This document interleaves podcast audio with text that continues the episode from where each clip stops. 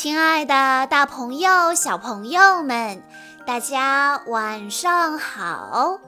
欢迎收听今天的晚安故事盒子，我是你们的好朋友小鹿姐姐。今天是来自上海的涛涛小朋友的生日，我要送给他的故事来自迪士尼。同名电影绘本系列，故事的名字叫做《飞机总动员》。德斯奇是螺旋桨镇上专门负责喷洒农药的飞机，可他喜欢飞行。总是梦想着有一天能够参加环球神翼杯飞行大赛。每天下班后，德斯奇都在好朋友油罐车查哥的指挥下练习飞行。他相信，只要坚持努力，自己总有一天会成为大赛的冠军。但德斯奇的维修师多蒂却非常的担心，他认为德斯奇生来就不是当竞速飞机的料，而且高速飞行对德斯奇机身的损耗非常的严重。在螺旋桨镇上住着一位退役的老海军威风队长。德斯奇想请威风队长做他的飞行教练，但是队长却告诉德斯奇：“如果你能进决赛，到那时候再说吧。”终于，环球神翼杯的入围赛开始了。德斯奇充满自信，并出色地完成了比赛项目。果然，德斯奇获得了参加决赛的资格。查哥和多蒂都高兴极了。威风队长也答应德斯奇做他的飞行教练了。由于德斯奇恐高，威风队长发明了一套低空训练法。经过一个月紧张的训练之后，德斯奇来到了决赛地点——英国伦敦。德斯奇在这里见到了许多飞行大赛的冠军，他和来自墨西哥的艾尔一见如故，成为了好朋友。决赛开始了，艾尔说：“别紧张，朋友，我们空中见。”艾尔说完，轰的一声冲上了云霄。德斯奇激动地追了上去。飞行大赛的第一段赛程要飞越北大西洋，抵达冰岛。德斯奇因为恐高，只能在云层下方低飞，没想到竟然遭遇了暴风雪，最后一名到达终点。比赛的第二段赛程是终点为德国的夜航，在比赛途中，英国选手老虎狗突然漏油了，燃油挡住了他的视线，老虎狗什么也看不见了。德斯奇为了保护老虎狗安全降落，又成为了最后一个到达终点的选手，在德国。会变身为飞机的小汽车法兰，他建议德斯奇去掉沉重的农药喷洒装置。果然，一身轻松的德斯奇飞得更快了。在第三段的印度赛场上，德斯奇以优异的表现冲进了大赛的前十名。要知道。低飞绕开障碍物可是他的拿手好戏呀！德斯奇的出色表现吸引了所有媒体的目光，这让三届大赛冠军雷普斯林嫉妒极了。他想找个好机会，好好的教训一下德斯奇。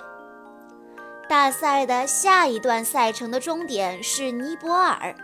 选手们要飞越喜马拉雅山脉，可德斯奇有恐高症啊，他担心自己会在比赛中失误。好朋友香米建议他沿着山谷间的铁路飞行。第二天，比赛开始了，其他选手都一跃升空，只有德斯奇一头扎进了山谷。德斯奇沿着铁路飞着，没想到铁路要穿过一条隧道。德斯奇硬着头皮飞进了隧道，可是还没等他从隧道中飞出来，他就听到了急促的火车鸣笛声。德斯奇猛地加速，和即将驶入隧道的火车擦肩而过。德斯奇降落在了尼泊尔的山谷里，这里安静极了。其他的选手都还没有到呢，他成为了大赛的第一名。接下来，选手们飞上厚厚的云层，直奔墨西哥。雷普斯林的队友趁乱弄坏了德斯奇的天线。没有了天线，德斯奇迷失了航向。幸好一架海军战斗机发现了他。海军战斗机把德斯奇带到了一艘航空母舰上。德斯奇惊讶地发现，这就是威风队长曾经服役过的地方。在短暂的休整之后，德斯奇又出发了。但此刻，太平洋上下起了暴风雨，巨大的海浪把德斯奇卷入了大海。德斯奇被海军救到了墨西哥港口。此时的德斯奇已经破败不堪，不能再继续比赛了。没想到，其他选手纷纷拿出自己的配件送给德斯奇。经过多地的修复，德斯奇又焕然一新了。最后的比赛开始了，雷普斯林又使出了邪恶的招数，他和队友逼迫德斯奇向山崖撞去。突然，威风队长从远处呼啸而来，冲散了雷普斯林的队伍，他解救了德斯奇。德斯奇知道，要想超过雷普斯林，就必须克服恐惧，飞到高高的云层上面去。于是，德斯奇奋力向上飞，终于，他穿透了云层，直上云霄。德斯奇借助着云层上方的顺风，在接近终点的时候猛地向下俯冲，他领先冲过了终点线，成为大赛冠军的德斯奇实现了自己的梦想。他相信还有更多的精彩正在等着他呢。小朋友们，德斯奇在最后赢得了冠军。但是他这个冠军却是来之不易呢。起初，当他说他想参加飞行大赛的时候，他身边的人都告诉他，他不是当竞速飞机的料，还劝他放弃。可是德斯奇没有放弃，他坚持了自己的梦想。在比赛的过程中，德斯奇还克服了恐高。最终获得了比赛的冠军，所以想要获得成功，我们不仅要坚持，还要勇敢，坚持自己的目标，勇敢地面对自己的不足。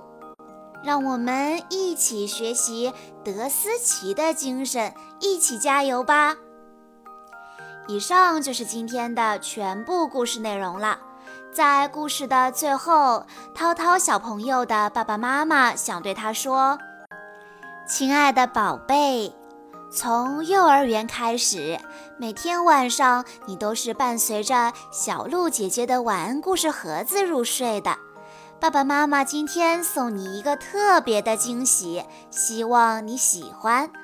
爸爸妈妈在这里祝你七岁生日快乐，希望你快快乐乐、开开心心地度过每一天。